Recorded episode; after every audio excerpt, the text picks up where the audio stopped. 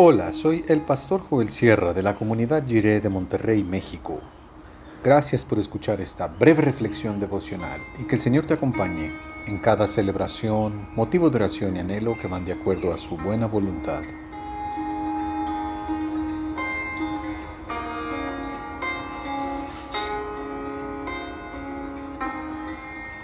¿Por qué llorar? Leemos en el libro de Nehemías, capítulo 1, del 5 al 7, en la versión La Palabra. Y dije, por favor, Señor, Dios de los cielos, Dios grande y terrible, que eres fiel a la alianza y misericordioso para con los que te aman y guardan tus mandamientos.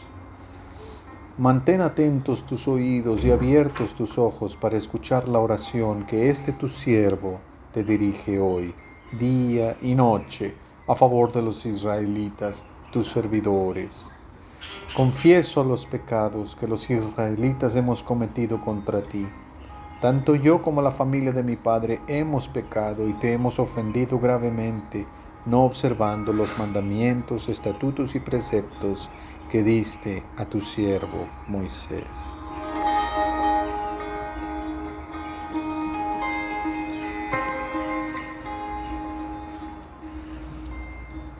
Es cierto que todos tenemos motivos para llorar. Muchos hemos perdido seres queridos en este tiempo. Un duelo se ha empalmado encima de otro y no hemos podido procesar una pérdida cuando ya nos enteramos de otra y otra más.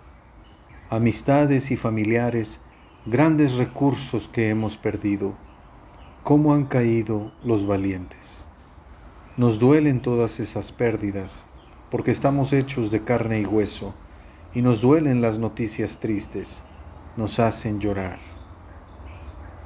Pero hay una razón mucho más profunda para el llanto de Nehemías y de toda persona que se identifica con la historia de este libro.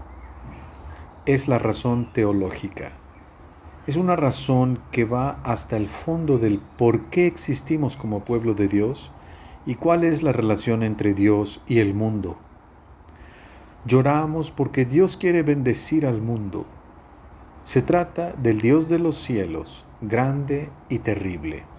Y aunque los persas utilizaban estas designaciones para referirse a su dios Hormuz, Nehemías tiene cuidado de precisar que está orando al Dios que ha hecho una alianza a la cual se mantiene fiel. Esta alianza forma parte de un proyecto que Dios tiene de bendecir a todas las familias de la tierra por medio de la descendencia de Abraham y Sara. ¿Y cómo va a bendecir al mundo y a todo el universo si el pueblo que Dios había escogido para llevar a cabo su propósito de rescate del cosmos ahora está en ruinas?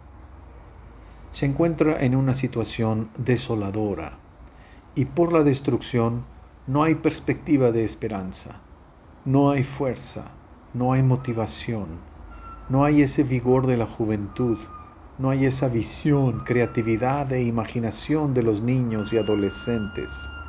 El pueblo que Dios quiere usar para bendecir al mundo está en una condición deplorable.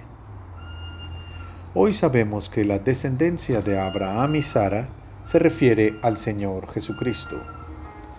Pero el Señor Jesús nos llegó gracias a la supervivencia del pueblo judío, porque de los hijos de Israel nos viene el Señor Jesús.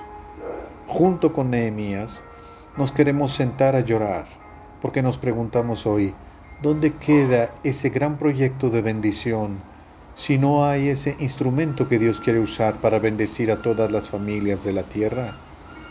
¿Qué va a pasar con ese proyecto?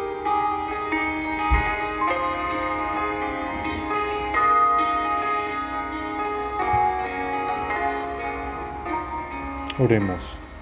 Señor, mira nuestro dolor y nuestro luto. Nuestro corazón llora. Danos consolación. Amén.